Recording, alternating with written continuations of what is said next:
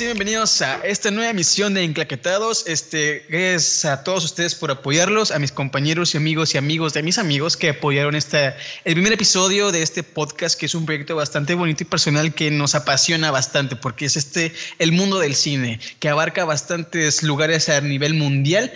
Pero bueno, estamos aquí porque venimos con una nueva misión, pero no estoy solo. A mi lado está Jordan. Hola, hola, ¿cómo están? Este, pues bienvenidos al segundo episodio, capítulo, podcast, como le quieran llamar, de Enclaquetados y espero que hayan disfrutado pues nuestra primera emisión del podcast de la semana pasada. Espero que lo hayan escuchado todo. Bienvenidos de nuevo y pues felicidades Alberto por este, este nuevo proyecto y espero que podamos eh, seguir colaborando contigo en los siguientes podcasts. Otra vez, bienvenidos y disfruten el episodio.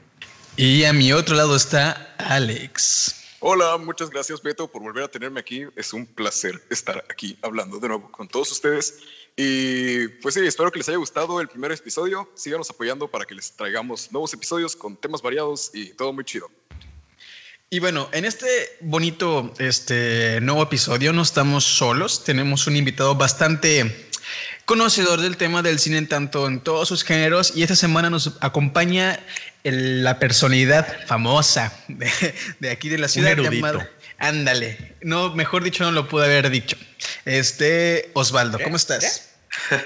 Hola a todos, gracias. Este, pues mucho halago ahorita, hasta me voy a poner nervioso por eso mismo. Eh, pues nada, agradecerte Beto por la invitación y por haberme incluido en esto. Eh, es la primera vez que lo hago, así que espero que no se note mucho mi novatez. Y pues gracias nuevamente. Esperemos hacerlo bien. Nombre, encantados. Y bueno, eh, bueno, como antes de empezar, este, quiero decirles que, perdón, antes de empezar, quiero decirles que este, el cine abarca muchos géneros. Y hoy vamos a meternos a un área en que nuestro compañero Alex es bastante conocedor, que es la animación. Este, el cine de animación es bastante bueno, bastante complicado también. Y yo siento que es también bastante poco valorado por la academia, porque hay poca, hay este, muy pocas películas, si es que casi nulas, las cuales han sido dominadas a mejor película, no solamente de animación, sino película en general. Un ejemplo que les puedo dar es la película de Op, que fue dominada mejor película, no solo de animación, sino también a película en general. Y el tema de, ah, digo todo esto, perdón, porque vamos a hablar de películas animadas, y en específico películas animadas no tan valoradas por el público y tanto también por la crítica especializada. Eh, ¿Están listos para empezar? Ok, de acuerdo. Sí, comencemos. Muy bien, yo voy a comenzar este, con una película que yo veía mucho de pequeño y que hace poquito la empecé a volver a ver. Eh, es una película bastante fuerte, para ser sinceros, porque tiene escenas muy grotescas, muy fuertes y bastante duras para ser para niños. Ojos, en teoría, lo digo entre muchas comillas, en teoría es una película religiosa, que al final y al cabo sí lo es, pero lo manejan de un modo tan, tan sutil que ni te das cuenta que lo es. Y estoy hablando de la película El Príncipe de Egipto. Uf, eh, hace poco la volví a ver y repito, tiene escenas tan crudas, fuertes y bastante, pues, fuertes para ser para niños. O sea, es una película que refleja el masoquismo la violencia y las torturas que se le ponían a los, los faraones, las cabezas a, a, los pueblos de bajos recursos de Egipto y cómo los maltrataban incluso al grado de matar a niños, porque la historia nos cuenta que Faraón mandó a matar a, este, a todos los niños porque en teoría iba a venir El Salvador de ahí, no sé qué más. Y te muestran las escenas de cómo agarran a los bebés y los tiran a los cocodrilos para que no salga este, este Salvador, vaya. Y digo que es poco valorada porque la gente no le, no le puso el ojo bien al principio. Ahorita, gracias a, las redes sociales, muchas películas están siendo valoradas pues, por su nivel de, detalle. Y esta película está muy, muy, muy buena. Tanto para empezar por la música que le hizo Hans Zimmer. Tan solo con eso, la música es, es, entrañable. Segundo, la técnica de animación estaba, estábamos en pleno auge del 2000 casi, salió en 1998 y estaba la, implementación de las películas 3D. Pero DreamWorks ya tenía ideas de que pues, todavía hay chance para hacer películas 2D. Entonces combinaron la técnica de animación. Una, animación tradicional, ¿no? Ándale, pero combinaron muchas técnicas 3D que nadie les había utilizado, ni siquiera Toy Story, que era el auge de la animación 3D, junto con animación 2D. Y aparte, este, si las personas que están escuchando esto la quieren ver, noten el gran nivel de detalle que tienen los fondos, porque el cast de esta película, el, todo, todo el equipo, fue a Egipto, tomó fotos y los fondos fueron este, pintados a mano a nivel a, tiempo real. Todo cada detalle de fondo fue pintado con pintura acrílica y, y, utilizado en la película. Y Dios mío, hay tantas escenas tan, tan, tan fregoncísimas. Por ejemplo, creo que no sé si ustedes sepan, pero hay una parte en la película en la cual pues Moisés va al, al agua y divide pues el mar. Dios, cuando pasa eso, es un nivel de detalle 3D que dices, ¿en qué momento pasó de ser 2D? Porque el agua al principio era 2D. ¿Y en qué momento empezó a hacerse tridimensional y tan... un nivel de detalle tan espectacular? Y es algo muy, muy triste, porque pues, pues la gente no lo, no, los, no lo valora como tal. Y creo que es una amalgama de, de emociones porque los, las, personas las, person las personalidades, disculpen ustedes, que están detrás de, de las, las voces principales, una de ellas es Sandra Bullock. Otra es este vato que la hace de Doctor Javier de la primera trilogía de X-Men, ¿cómo se llama? Ah, Patrick Stewart. Patrick Stewart. Ese men es el faraón. Y yo. ¡Wow! Mm, es, es, te explota la cabeza. Es que es, algo curioso lo que dices, porque una empresa como lo fue o lo que es DreamWorks, eh, tomarse el tiempo para crear esas películas, que no fue la única que tengo entendido, no fue la única que tocó esos temas eh, religiosos. Ajá. Es muy raro que una empresa al menos en la actualidad, se tome el tiempo de dedicarle eh, el espacio entre su eh, repertorio de películas para tocar esos temas. Creo que es muy raro. Una empresa tan grande como lo es DreamWorks. Sí, en ese tiempo a lo mejor, en ese tiempo a lo mejor no era tan, eh, tan sonado o, tan reconocido DreamWorks que en ese tiempo pues empezó con películas muy este eh, con mucho potencial en, sí. Empezó con Ants, no sé si, recuerden la película de Ants, empezó con esa y después con El Príncipe de Egipto, creo que eh, la rompió, la rompió, ya después vinieron proyectos pues más fuertes como lo fue Shark, como lo fue todas esas películas que ya muchos conocen, ¿verdad? sí. Pero sí, oh, creo que fue un gran trabajo lo que hizo el director eh, no me acuerdo cómo se llama, pero con El Príncipe de Egipto creo que es una película que se, que se recomienda mucho por todo lo que hicieron con esa película. dato curioso. El productor de la película...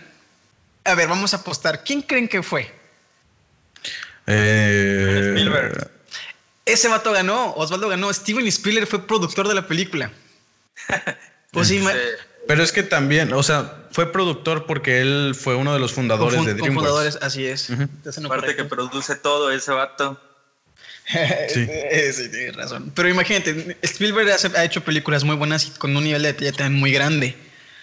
Y pues digo, sí. La mayoría, vamos, voy a aclarar, la mayoría. Eh, entonces, tener a Spielberg en una película religiosa, animada, que creo que no era su, su, su área si no me equivoco. Como tal, sí, porque de hecho, a lo mejor no en cine, pero a los inicios de, o bueno, mediados de los noventas, Steven Spielberg estuvo muy metido en animación televisiva. Por ah, ejemplo, en Animaniacs. Animaniacs, el show. Ah, de, los de Warner, sí, sí, cierto. Bueno, lo, produjo. También Tiny Toons, a lo mejor ese lo ubican más. Tiny Toons es igual de Steven Spielberg. Y otro que fue el, creo que menos conocido, Fenomenoide. Ese no lo conozco. Bueno, también era de Steven Spielberg, producido por él. Hay varios shows en los 90s o mediados de los 90s en los que Steven Spielberg estuvo muy metido, pero como productor. ok. Pero bueno, son de esas películas. Spielberg estaba en todo. Bueno, ahorita actualmente todavía sigue, pero aquella era su época. Estábamos hablando del auge del inicio de los 2000 en las que Spielberg ya estaba como que mm, con un hombre más grande de lo que ya tenía y aparte de con más energía y más ambición. Mi, ah, mi, perspectiva, claro, mi perspectiva. Sí, porque él llevaba haciendo cine desde los 70, pero creo que fue entre la época de los 80, 85, que fue cuando creó a Jurassic World, o Jurassic Park, perdón, que fue cuando se fue hacia arriba. Y ya ahí. Fue como es por el donde- 85, porque ahí fue también cu- cuando comenzó Volver al Futuro. Que iba a decir, Volver al Futuro. Clásicos o películas que ahora son consideradas de culto, o clásicos de, de la época. En su mayoría, si buscan, en su mayoría los clásicos, sí, películas consideradas clásicas o de culto, son. Tienen. Spielberg tuvo algo que ver. Sí. La, inteligencia Sí. artificial, ¿en qué, de qué año es? No recuerdo bien. ¿La de ¿Cuál? cuál, perdón? ¿Cuál, perdón? Inteligencia artificial. Es la película que La Kubrick no terminó porque se murió, pero la terminó Cierto. haciendo este Spielberg. Y que pues No, pero esa fue de, fue de antes, creo. No me acuerdo de, qué 2001, año es. después. Inteligencia entonces, artificial. para, para esa, para ese entonces, entonces, Spielberg ya era, ya era de renombre. Este, 2001. Es 2001. 2001. Pero bueno, este, la las personas que estén escuchando esto, les recomiendo más de muchas veces que vean esta película. Mm, La acaban de quitar de Netflix, no sé por qué, junto con películas animadas tradicionalmente de ahí la plataforma. Creo, creo, creo, no, mm, solamente digo creo, que están renovando porque no sé si se dieron cuenta que muchas películas de DreamWorks ya no estaban en Netflix. Ah, sí. Las habían quitado. No. O sea, nada más, deja- nada más habían dejado Shrek. Y ahorita ya están volviendo a meter todas. Sí, es que se vencen las licencias, o sea, como las licencias o lo de distribución de Netflix. Hay como las películas que son como menos vistas, las van retirando poco a poco. O sea, las que nadie, o sí, como las que nadie notaría que se fueron, son las que retiran así como en silencio entre las sombras y ya después las vuelven a meter o las anuncian así como si fueran nuevas. Mm, pero Sí. bueno, ahí está San Google por si la quieren buscar. El doblaje latino es una chulada, chuladísima. Son de las pocas películas que digo que vale la pena el doblaje, el doblaje latinoamericano. Pero bueno, este, Alex, ¿qué nos tienes que decir acerca de este tema? Bueno, pues yo no tengo una película tan innovadora o tan, bueno, en parte sí, pero tampoco es como que la, en crítica no le fue muy bien en su momento y hasta la fecha no es como que se le vea, mm, no es como que se le admire mucho esta película, pero como tal siento que sí marcó sí, una época, un antes y un después comenzó a marcar en Disney y también pues en mi vida, porque yo la veía mucho cuando estaba niño. Es Meet the Robinsons o aquí en Latinoamérica como se conoció como La Familia Familia del del Futuro. Futuro. Ah, Sí. O sea, no es. Sí, se, suele- se suele ver así como una película muy meh junto con. Bueno, Chicken Little creo que es un poco más conocida. Pero Chicken Little y esta película fueron las primeras en las que el estudio de Disney, Disney, no Pixar, de Disney, comenzó a hacer la transición de la animación tradicional al 3D. Estamos hablando Ok. de cuando Disney, la- la- el monopolio tan grande de animación tradicional y que fue un parteaguas en el mismo. Si no, a lo mejor no fue el primero, pero sí el más innovador y el más acertado en este mundillo.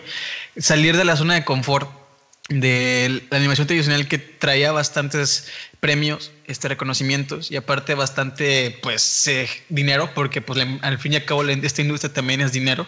Este, salir de su zona de confort, que al principio pues en lo personal Chicken Little no es la mejor película, creo que es de las más peorcitas que tiene la compañía. Sí. Pero O sea- por la familia del futuro tiene temas bastante adultos, la verdad. Va, tiene bastante temas adultos como lo que es este, la culpa y la búsqueda de una, de una madre y la aceptación de ser este, Sí. diferente. Porque pues tan solo el lema, camina hacia el futuro. Yo Era lo, que decía Walt Disney. Ajá, exacto. O sea, tú, este, ponte, te pones a pensar, o sea, si ya con más retrospectiva, ya siendo un poquito más grande y pues con mayor capacidad de entendimiento, dices, camina hacia el futuro. O sea, déjalo el pasado atrás, por lo dice la canción, ¿no? Deja el pasado atrás, ¿no? Ajá. Deja, deja el pasado Sí. atrás y enfócate en lo que viene. Digo, es, una, es un tema que mucha gente en, en un punto de su vida pues lo tocó. Si no es que hasta la fecha hay gente que se lo sigue pensando. O sea, pues por, pude haber hecho esto, pero pues ya pasó. Hay que seguir hacia adelante porque la vida no se va a detener porque yo quiera. Sino pues realmente tiene que seguir. Tiene que seguir su transcurso y de nosotros depende mejorar ese transcurso. Así es. Entonces, Bueno. chida tu elección, Sanfal, me gustó. ¿Y Jordan? Eh, ok, no sé si quiera seguir eh, Alex con el tema o quieres. Ah, pues no, solamente como para. es, es que sí, no tengo como mucho de qué hablar, porque tampoco Ok. es como que tenga tanto. No, es, no fue muy sobresaliente, pero aún así es una película que tiene un muy buen mensaje. Y aparte, con el tema ese de, del viaje en el tiempo y todo eso, sí siempre me ha llamado la atención. Entonces, pues sí, desde pequeño esta película es de mis favoritas. Y es muy buena y creo que es un poco infravalorada a la fecha. Sí. Ok, pues bueno, entonces continuando con las películas poco valoradas animadas en el cine, quiero continuar con Happy Feet, eh, o como muchos la conocen en Hispanoamérica, Happy Feet el pingüino, o en España como Happy Feet rompiendo el hielo. Una película bastante ecologista y que fue en memoria de un dramaturgo australiano y muy reconocido también por ser ecologista, este, Steve Irwin, además de otros, ¿verdad? Entonces, el mensaje que es bastante claro durante toda la película es hablar de hacer conciencia en torno a la contaminación y a todo lo que está haciendo el ser humano que afecta al ecosistema donde también vive el ser humano. Eh, como introducción a la película, habla sobre un huevo o un pingüino que durante toda su vida eh, tiene un conflicto de intereses y ese conflicto de intereses lo lleva a una, eh, un final bastante criticado y bastante controversial, que no les quiero contar tampoco, me gustaría que mucha gente viera esta película por el tema que toca. Una de, la escena, una de las escenas que más me gusta es cuando ahí empezaban a tocar el tema de, cómo la gente con la tecnología podría hacer conciencia de esto.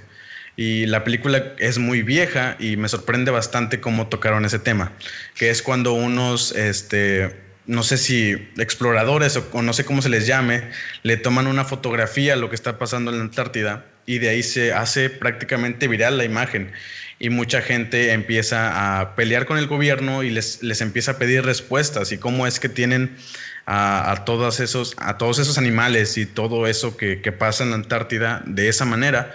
Y el gobierno cambia por completo la perspectiva y cambia por completo el cómo se ve en televisión a lo que se ve realmente con la cámara de un teléfono. Creo que tocó temas muy difíciles de tocar para ese, ese, ese tiempo y, y obviamente hacerle frente a lo que de verdad nadie le presta atención, que son los ecologistas y conservación, perdón, conservacionistas, que gustan crear conciencia ¿no? sobre los efectos de, del ser humano en los ambientes y lo salvaje.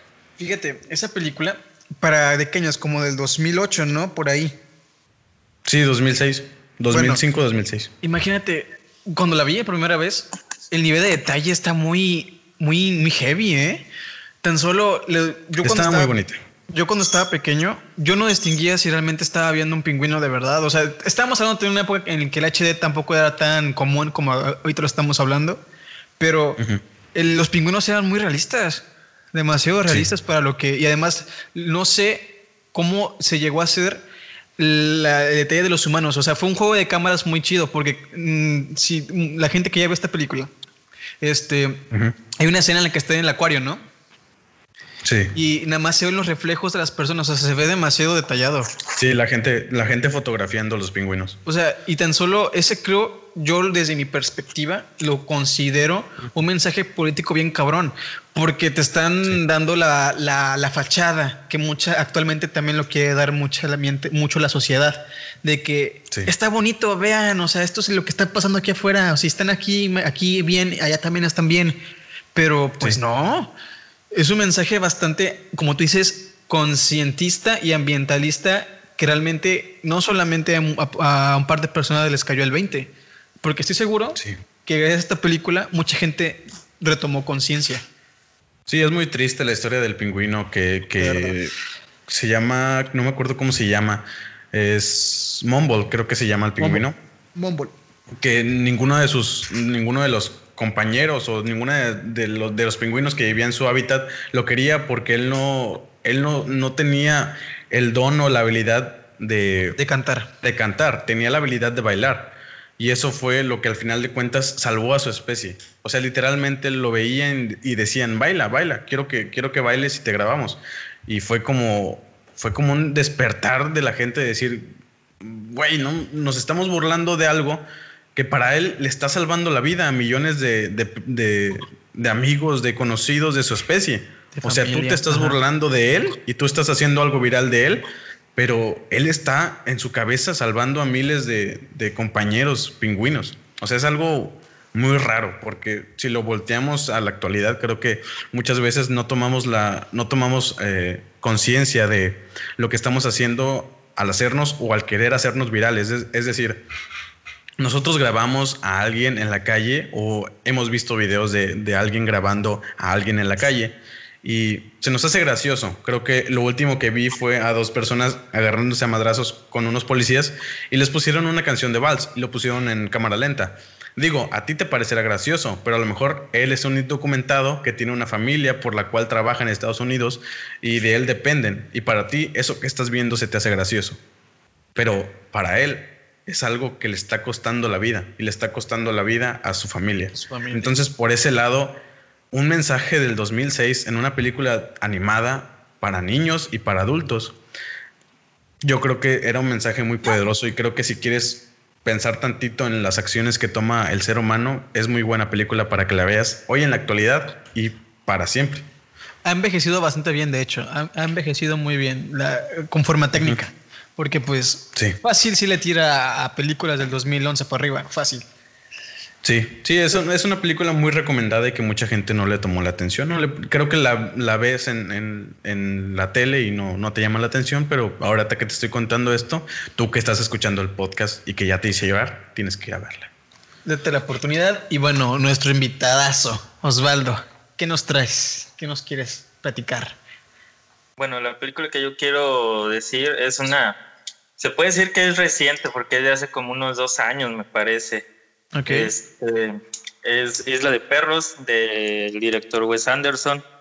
Esa película trata, está ubicada, bueno, principalmente es una película de animación eh, hecha en stop motion, lo que significa que esa técnica es ir capturando las tomas cuadros por cuadros ir moviendo las figuritas conforme pues hacer tratar de hacer los movimientos naturales de, de, una persona o de, o de la figura pero cuadro por cuadro. Entonces eso para mí ya es como que otro, otro nivel de, de, de pasión, no, no sé cómo, cómo describirlo. Sí, una técnica de que hay que tener mucha, ajá, mucha paciencia, mucho amor por lo que estás haciendo para, para Sí, pues para, realizarlo, para realizarlo. Sí, manejar la iluminación, manejar los cuadros, manejar que no se, no se vea desenfasado el, el movimiento de los personajes, creo que es algo muy cabrón. Y también que esté constante, o sea, que sea constante la apariencia y todo, porque no es solamente una persona, es todo un equipo que tiene que estar manejando y todo para que los cuadros parezcan seguidos, a pesar de ser tomados como con horas de diferencia. Imagínense, o sea, tan solo Tan solo para que. Regularmente las, las, películas en stop motion son de entre 95 a 100 minutos de duración. Imagínense, tanta tiempo de estar cuadro por cuadro y la paciencia que tienen que tener todo el staff para hacer esas películas. Digo, las personas que ya saben este medio de tan solamente edición, lo cañoncísimo que es estar sentado horas para hacer un video tan solo de 5 minutos. Imagínense estar parados y nada más grabar en un día, ¿qué serán? Dos minutos de película. La paciencia. O sea, ¿Eh? por ejemplo, en la película esta de Tim Burton, la de Extraño Mundo de Jack, Había, hubo secuencias, por ejemplo, la secuencia inicial de Halloween Town, la de de estos Halloween. Creo que se tardaron, creo que solamente un año en esa secuencia, como de tres minutos. O sea, a lo imagínate. más o menos como eso. O sea, ahora imagínate, ¿eh? imagínate la idea de Imagínate la idea de dedicarle más de cinco o seis años a una película, así literal de que te mataste haciéndola, de que, no sé, dejaste de comer por días, dejaste de a tu familia, ya te quedaste en la quiebra por esa película, presentarla a la, película en cines y que le vaya mal o que la gente no le preste atención, puta, te dan la madre. Imagínate, cuando te, tan solo nosotros, bueno, en mi experiencia, que te rechacen un corto porque está de la fregada, porque pues está de la fregada, te sientes mal. sí, pero imagínate que te digan así. hacerlo en stop motion. No, hombre, está, está Imagínate así que te digan, ah, sí, tu película, la de los perritos, sí. Está bonita. está bonita. la, se la, se la pongo a mi hijo. Se la pongo a mi hijo ahí para que se te tenga. Yo me quedé dormida, pero mi hijo la vio completa. dice que Sabes, ya no, está bien cañón. ¿eh?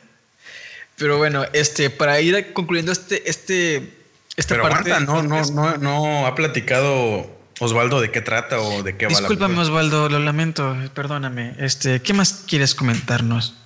Bueno, mira, en sí lo que trata es que está ubicada en Japón. Eh, el alcalde de la ciudad decreta que por motivo de, la, de, una, de una epidemia, ah, pues como lo, lo, que estamos viviendo ahorita, Ah, que me una recuerdo. epidemia de gripe canina, Ajá. a todos los perros los van a aislar, los van a mandar, pues ahora sí que a la fregada, a una isla que es un basurero, eh, pero con, junto con, es, eh, con esa, cuando, cuando mandaron a los perros, se llevaron a un niño, que un, un niño de, no sé, unos 12 años tal vez, El Sanfal.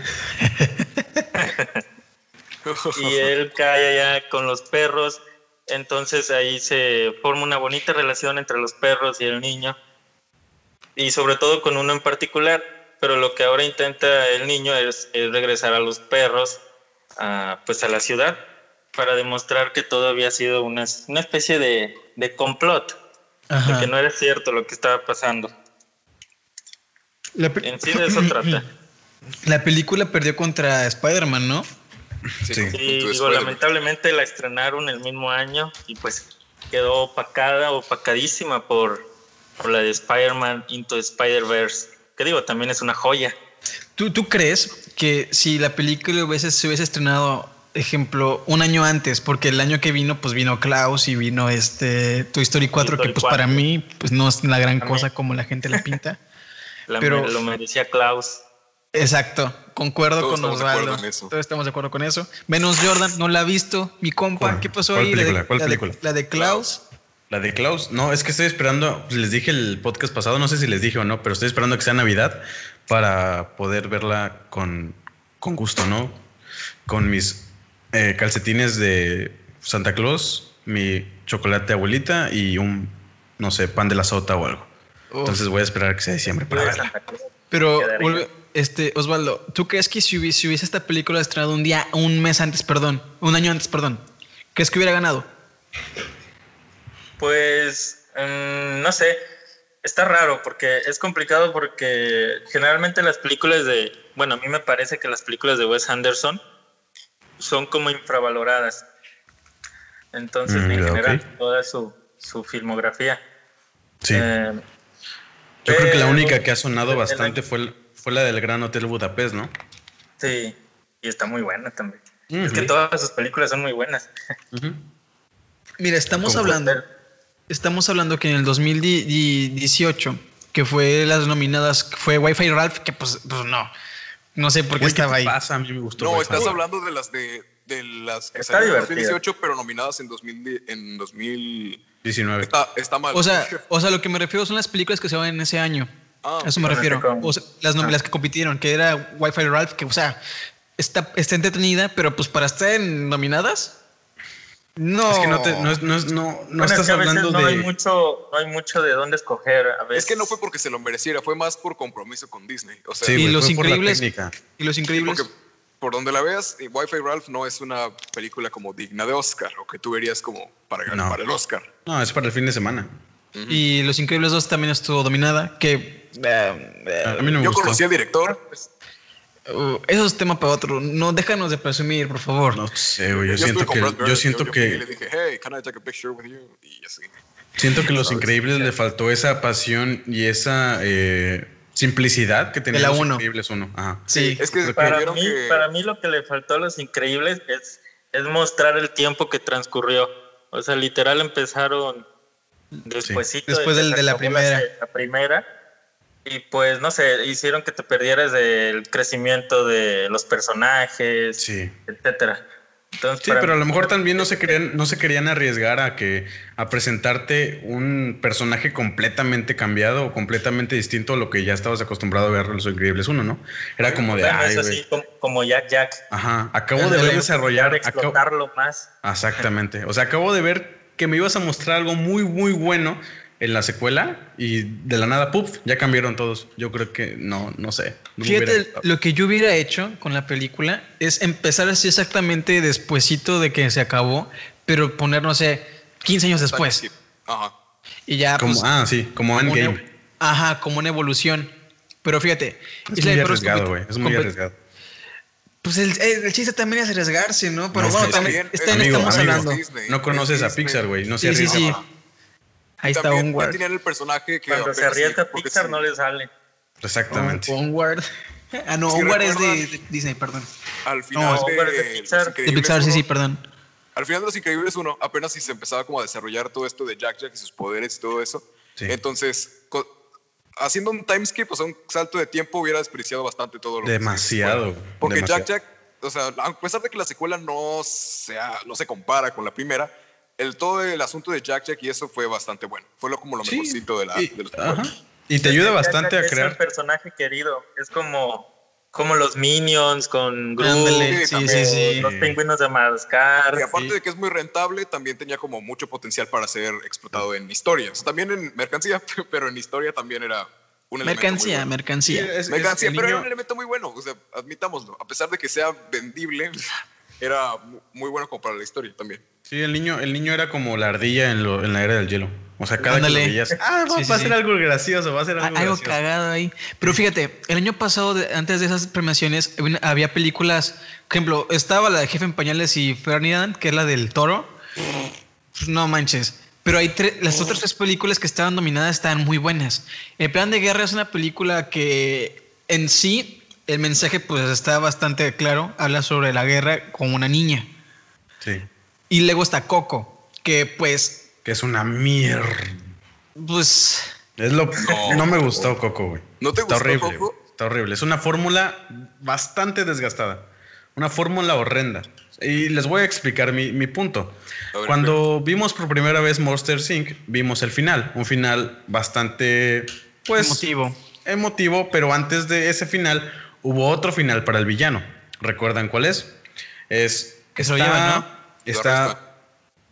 ¿Cómo se llamaba el villano? No me acuerdo. lagarto. Señor Water News. El, O- el- bueno, estaba el señor Warnews. Lo, lo graban diciendo robaré los necesarios para salvar esta Ay, compañía". sí es cierto. Se parece un chingo. Se me, se me quedó bastante eh, esa frase de robaré No los manches. necesarios para salvar esta compañía. Entonces, después, años después, sale Zootopia y en el Y final sale la- la morra esta, misma, la- la, la morra, La ovejita. la, la ovejita, oveja- la oveja. dice exactamente lo mismo. Lo mismo, pero con diferentes palabras. Dice, asesinaré los necesarios para tener no sé qué cosa. Para tener Dice paz, la misma perra frase. Y es entonces que es una fórmula que tiene muy marcada. es, no- no es solo asquerosa, es asquerosa, porque, que porque la es gente sigue comprando ese producto, güey. O sea, es como vender un iPhone y venderlo el 6, el 7 y el 8 y son prácticamente lo, Lo mismo. mismo, Entonces, cuando, cuando sucedió lo, lo de Coco, yo estaba viendo Monster Inc. y estaba viendo Zootopia en Coco. Solamente que con cosas mexicanas.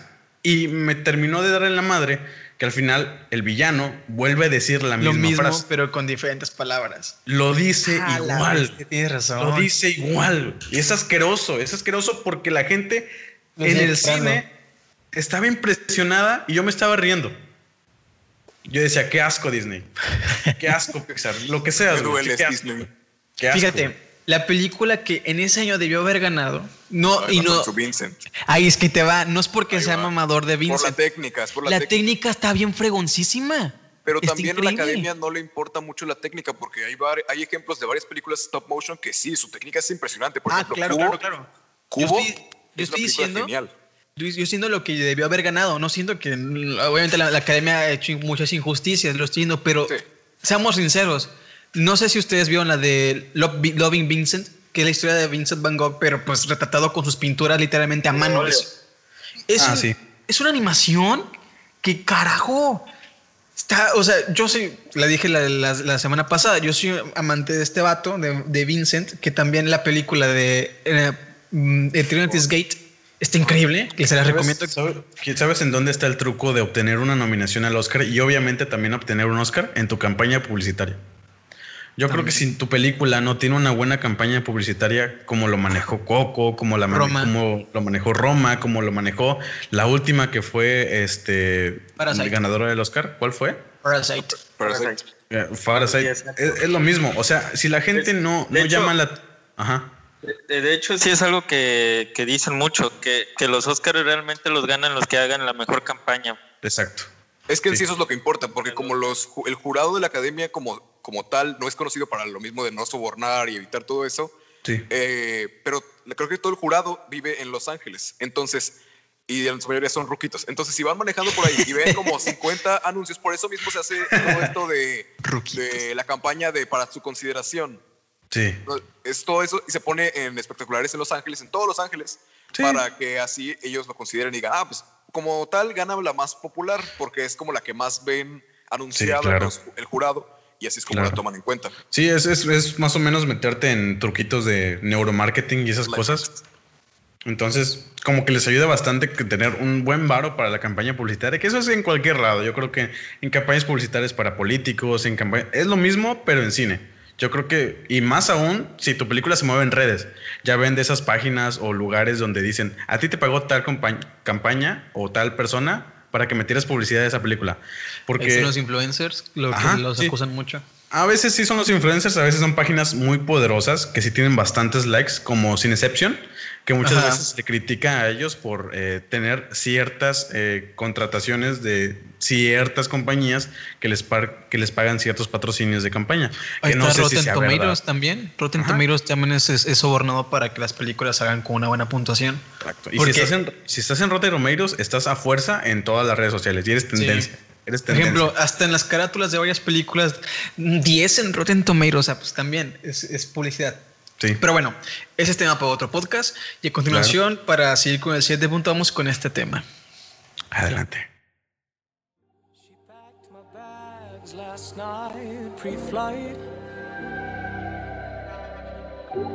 Zero hour, 9 a.m. And I'm gonna be high as a kite by then.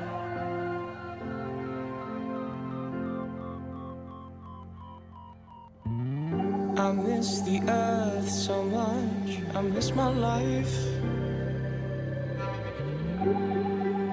It's lonely out in space. On such a timeless flight.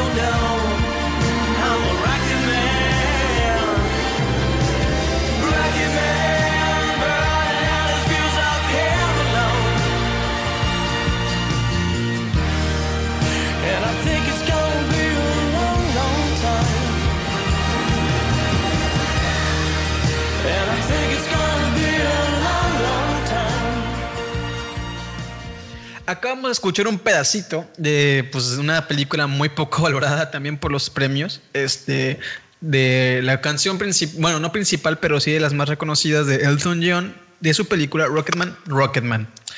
Y bueno, este, ¿qué les parece esta película? ¿Algo que tengan que comentar sobre la canción? Fue nominada, ¿no? Fue nominada y... mejor canción original. No, Rocketman no, otra, pero la, ahorita escuchamos la canción principal Rocketman, no la, la que fue terminada. Pero en sí, Ah, este, pues, es una canción de un, de un ícono de la música que fue adaptada por Taylor Egerton de una manera sublime, porque pues ese vato las cantó todas.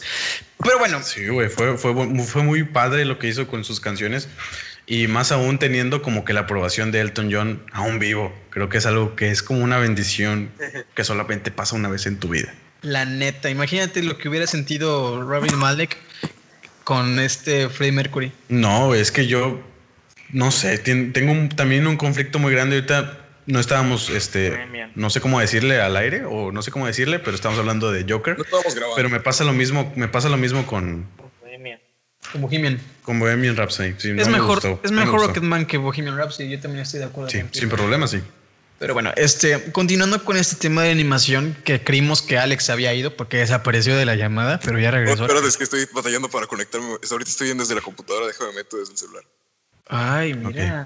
Pero bueno, según tengo entendido, vamos a continuar con eh, nuestras adaptaciones favoritas, hablando de caricaturas o hablando de videojuegos, Alberto. Este, yo, bueno, yo digo que como está hablando de animación, mejores películas este, animadas que fueron adaptadas a live action.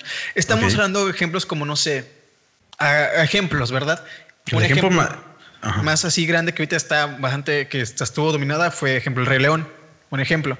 Que Sí. pues, a mí en lo personal no me gustó casi nada, pero pues vamos a hablar de las mejores películas que para nosotros son mejores adaptaciones animadas, ¿verdad? sí, Sí. creo que hay muy buenas películas adaptadas, muy buenas películas adaptadas. Eh, comienza tú, Jordan. ¿Qué No, ok. Quiero empezar hablando por una película que obviamente todos conocen y obviamente ahorita está en tendencia, que es obviamente Scooby-Doo. Una película que fue adaptada por el mismo Warner Bros. No fue otra empresa que se dedicó a adaptar la película. Y fue dirigida por una persona que se llama Raja Gosnell. No fue dirigida, para los que dicen que fue dirigida, por eh, James Gunn. James Gunn. No fue dirigida, simplemente No, él estuvo... escribió. Ajá, él simplemente estuvo en el guion, estuvo escribiendo toda la película, que al final de cuentas es lo que importa, ¿no? Que muchas veces le dan más ajetreo a producir o dirigir una película, pero para mí es mucho más importante un guion. Una película que encuentra eh, un espacio en la cultura pop, creo que se quedó muy arraigada a todas las personas que vimos esa película. Es decir, que después de esa película ya nadie se acuerda de un buen o una buena adaptación. Yo creo que es una película que parte su madre a todas las películas que se dedicaron a adaptar. ¿Por qué? Pues porque toca temas muy escabrosos como que es una película para adultos. De no hecho. sé si Fue intentado Eh, para hacer una película para adultos. o, o intentó ser una película para adultos, la verdad no sé muy bien, les mentiría la verdad. La recepción de esta película, eh, pues tuvo bastantes críticas negativas en Rotten Tomatoes, de hecho tiene un 28% como puntaje en su crítica. Y en las demás críticas, pues tiene un 35 sobre, sobre 100, críticas generalmente negativas. No recaudó, o bueno, no sé, si tu- no sé si tuvo una buena recaudación, pero en críticas le fue muy mal. Probablemente porque la gente se fue con la finta de que era una película para niños y cuando fueron a verla, obviamente en familia, No es para niños. se llevaron la sorpresa de que tiene muchos chistes en doble sentido. No fue intentada para hacer una película infantil o, sí, dirigida hacia los niños. Fue más. Fue escrita, de hecho, para hacer una película para adultos, rated R, o sea, de 15 o no sé, C. Fue intentada para ser escrita, para ser para mayores de edad, pero al estudio no le agradó. Sí le agradó la idea, pero al momento de pues publicitar la película y todo eso y, al- y pues considerando que es una marca que en su principio su origen era una caricatura para niños, Sí. este, pues a Warner no le agradó y ya les dijo de que, hey, este, de hecho muy tarde en producción porque ya habían grabado bastantes partes de la película. Nada Sí. más dijeron que, hey, este, regraben algunas cosas y censúrenme otras. Y de hecho creo que en algunas partes los escotes de las protagonistas fueron también arreglados con, por computadora. Sí. que yo alcancé a verla, yo alcancé a ver los escotes y la verdad es que no tienen nada de malo. Eh, ya leyendo un poquito más, la película tenía, tenía la, este, la planeación o se veía planeado que tuviera un tono más adulto y que a su vez iba a burlarse de la serie original, es decir, que iba a ser como una tipo comedia para adultos. Se planeaba que Shaggy tuviera un tono hippie, que fumaba droga, Vilma y Daphne iban a tener una relación amorosa lésbica y Freddy iba a ser un gángster que iba a hacer referencias a la marihuana con chistes sobre las Scooby galletas y la hipersexualidad, dejando la película como clasificación para PG-13 en mayores para 13 años. De acuerdo con varios productores, después de que el reparto había firmado, hubo un cambio este, debido a todo lo que les estoy contando y la película se hizo más familiar, obteniendo un PG solamente. Algunos chistes, pues sí, obviamente sí los vimos que eran para adultos, todavía están en la película y en algunos DVDs podemos encontrar las escenas eliminadas, las famosas escenas eliminadas que pues ya no están. Y solamente es como un extracto de las que originalmente fueron eliminadas, porque creo que solamente era, porque yo tuve el DVD. Entonces, creo que nada más eran como dos o tres escenas, pero en realidad. Sí, no, sí tiene bastantes. Tiene una, dos, tres, cuatro, tiene más de siete escenas eliminadas. Entonces, bastantito ah, pues material. Y pues tiempo después, en 2004, se hizo la secuela, la secuela, perdón, de Scooby-Doo Monstruos, sueltos. que también estuvo muy buena. La verdad, hablando ya de la historia y de todos los personajes, ¿a ustedes les pareció una buena adaptación o sienten que le hubieran agregado algo más? Yo tengo una pregunta. Este, ¿Cuál es mejor? La, o sea, yo les voy a ser sinceros, completamente sinceros.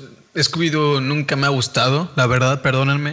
Este, de hecho, eh, cuando salió el trailer de esta nueva película, de la animada, que de hecho se ve bastante buena, se, se, ve, se ve interesante, pero no, no, no me llama la atención. O sea, yo siento que porque mi, mi prospecto o mi, pues sí, mi, mi perfil desde pequeño siempre fue de que, ay, Scooby-Doo, qué hueva.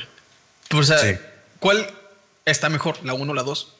Ambas están bastante buenas, tienen como que lo suyo, cada una.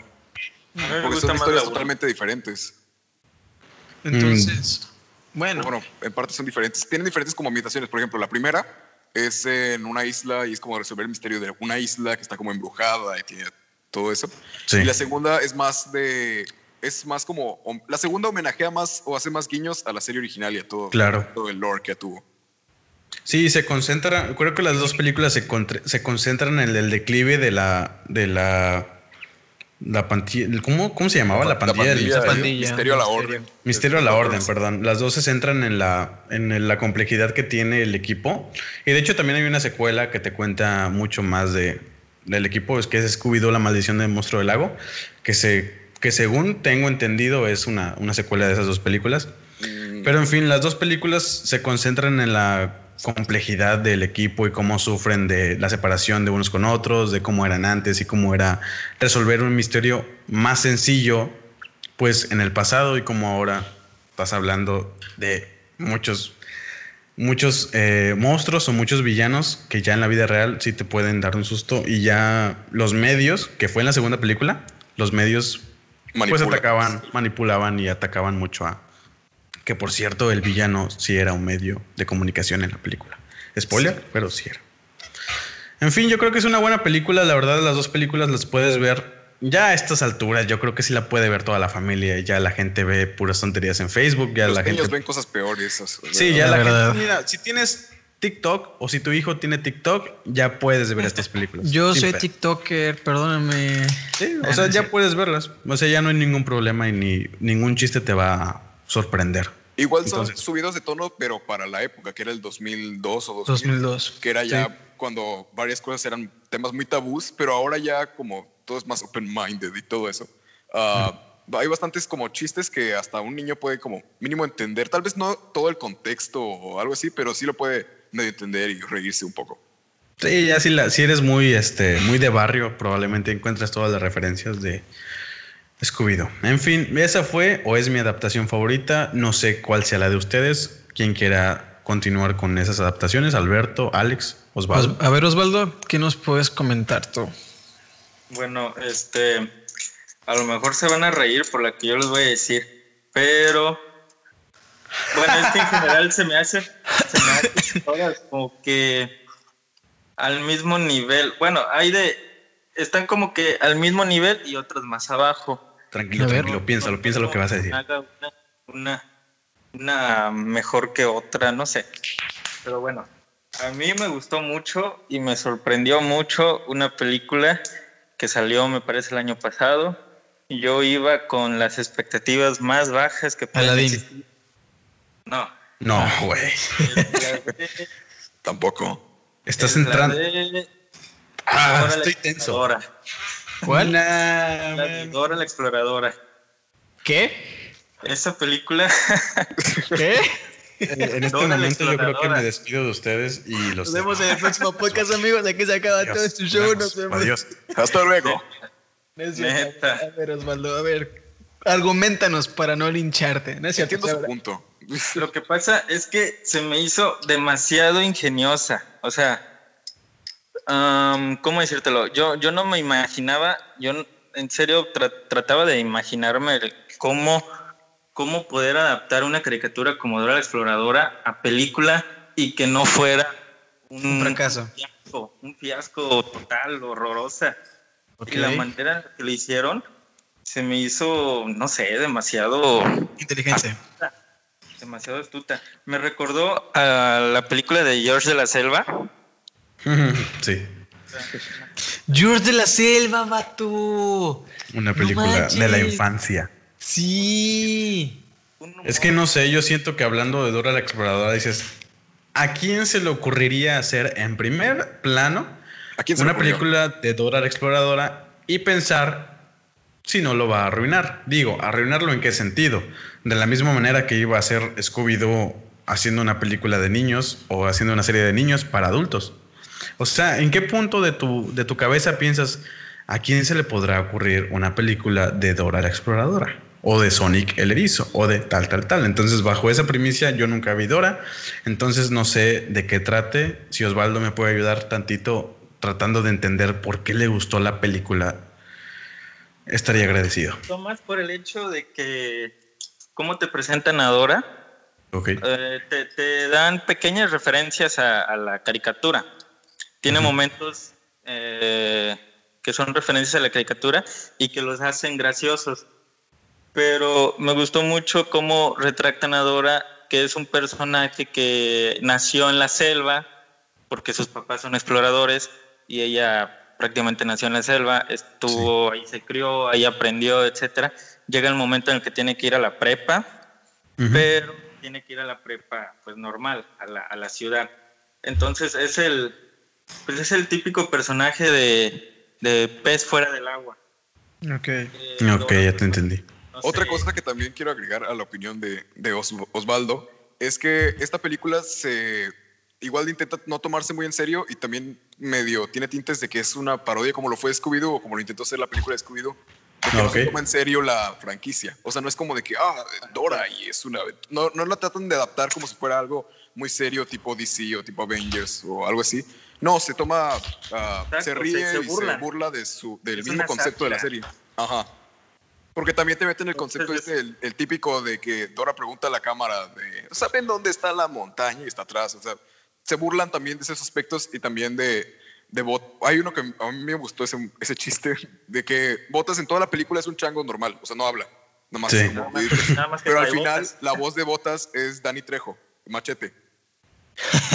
Entonces hay un momento No me solamente tiene un diálogo, No tiene, me- solamente tiene un diálogo en toda la película Botas y le dice como adora, creo que es un momento como así de, ya saben, el típico bajón del héroe que ya después sube y ya derrota al malo.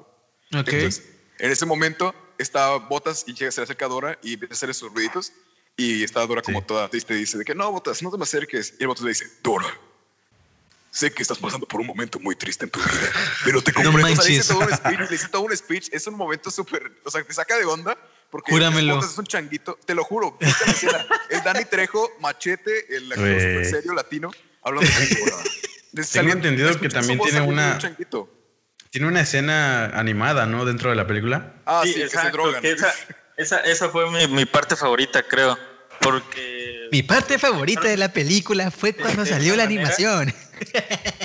¿Cuál fue su parte favorita? Cuando se acabó. La mía Ellos también. comen unos, unos hongos eh, extraños, no sé. Y se, se drogan y, y empiezan a alucinar y en eso aprovechan Neta, ¿eh? meten la animación de Dora. O sea, la animación como tal de la serie, o sea, como el mismo estilo, te lo ponen en la película y te da como una medio, no sé, como te da la sugerencia de que a lo mejor toda la serie de, Dor- de Dora la Exploradora era Sí. que Dora estaba medio... O sea, Dora es, o sea, Dora es marihuana. Más o menos, te meten... Ah, ok, Te dan como O sea, es una sátira de la misma caricatura. Sí, es sea- como la película de Scooby-Doo. Ah, O sea, es Dora, Dora la cricosa. O sea, sí le, que- sí le queda. Oh, la Ah, Exploradora, ok. le voy a dar una oportunidad. otras entonces. cosas. Obvio, sí, no te la sí. tomes muy en serio, no vayas esperando que es una gran joya y es una super sátira Es- es- digna de Oscar. es Es, una película palomera, Ah, ok, muy bien. pero pues sí, medio adapta bien todo lo que es Dora para, para ser Dora. Osvaldo, dices que Dora. Dora. ¿Sanfal? Mira, yo iba a hablar sobre Scooby-Doo, pero acá el Jordan me, me la robó. Me la borró. Sí, me la voló. Entonces, no sé si cuente como tal. Es una adaptación, pero no muchos saben que es una adaptación. La película de ¿Quién engañó a Roger Rabbit? ¿Es una adaptación? Es una adaptación de un libro. Ah, Él dice, él, dice, él dice que es una adaptación. En su cabeza es una adaptación. No, es una adaptación de un libro que era ¿Quién algo así se llamaba ¿Quién censuró a Roger Rabbit? Pero es una adaptación muy libre. O sea, no, no toma, toma ciertos aspectos del libro, pero es muy libre. Es muy. Disney como que la hizo suya la, la Sí. historia.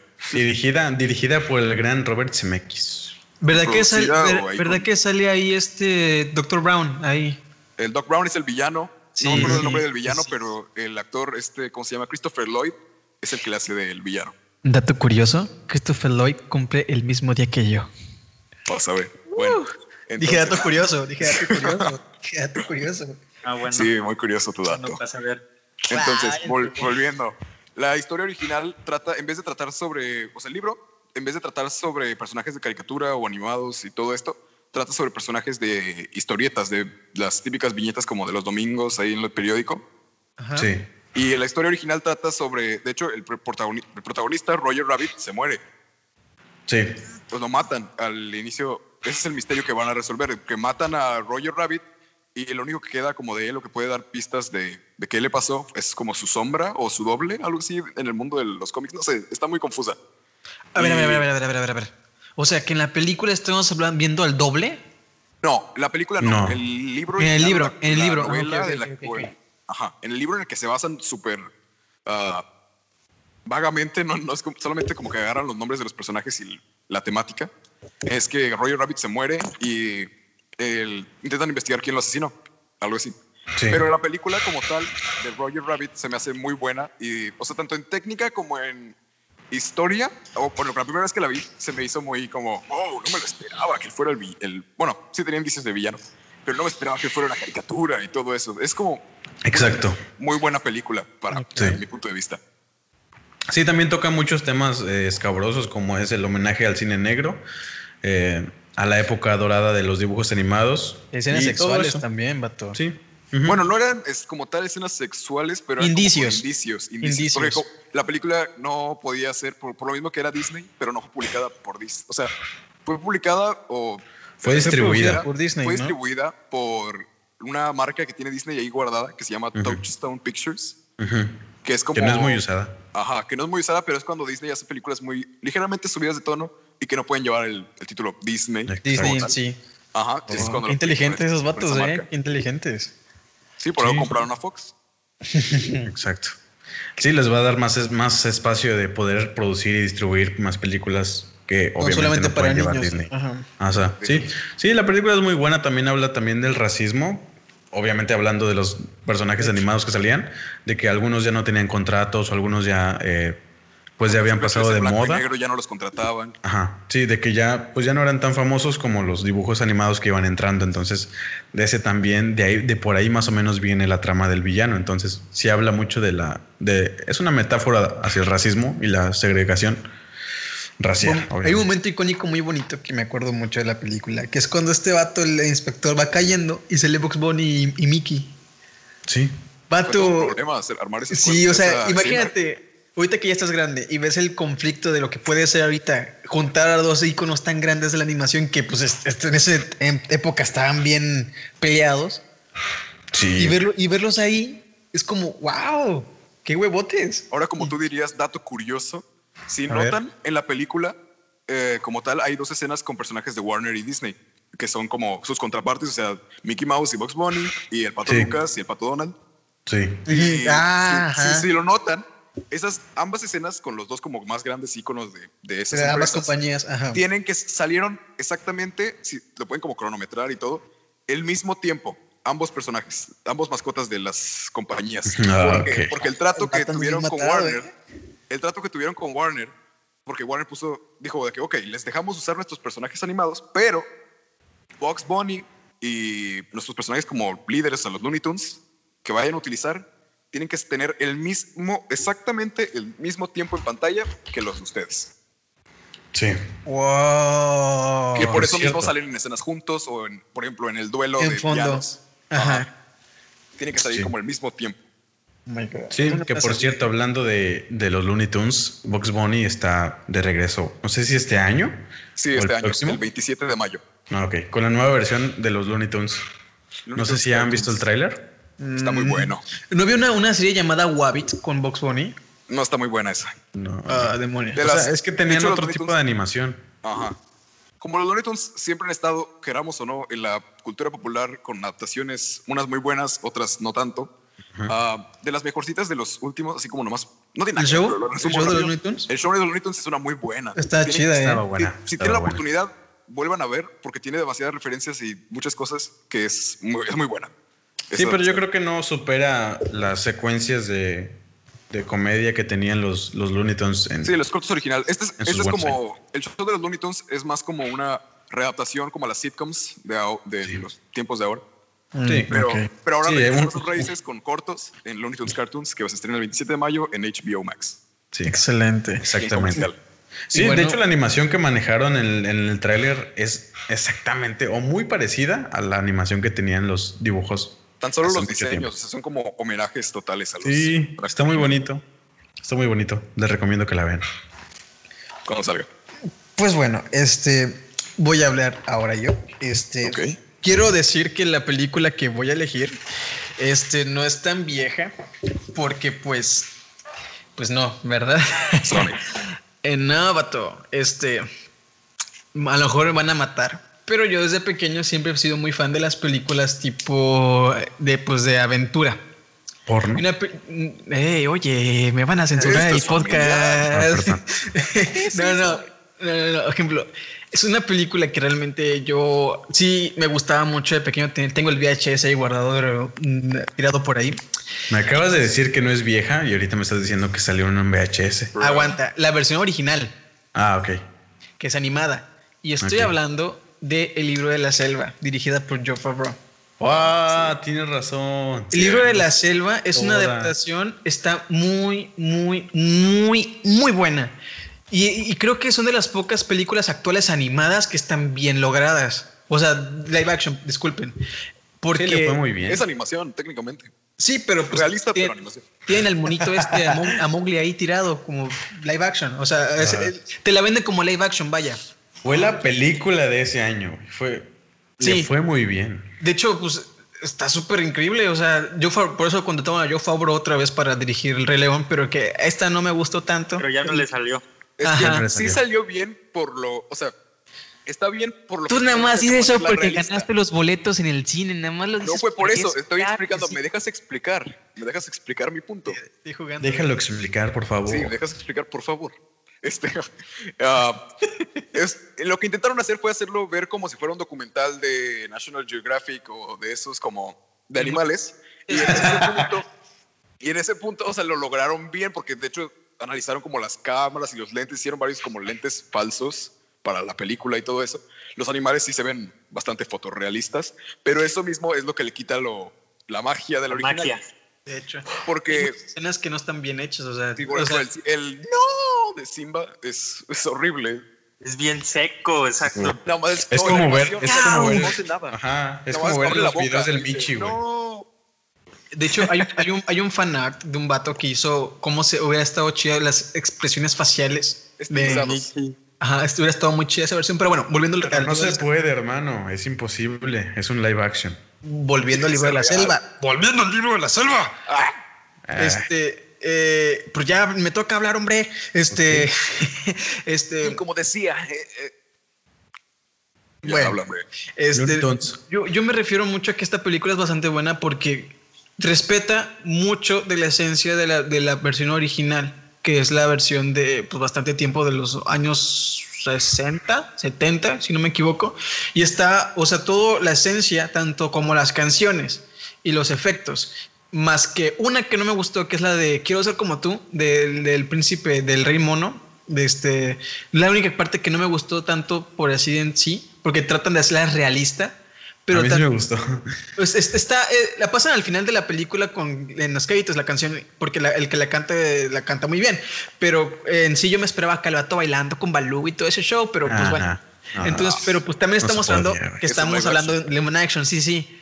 Pero no, no me quejo, no me quejo tanto por ese sentido, porque repito, es un live action. Pero la esencia, tanto musical, tanto de pues animación y tanto como la, la estética, están bastante definidos ahí.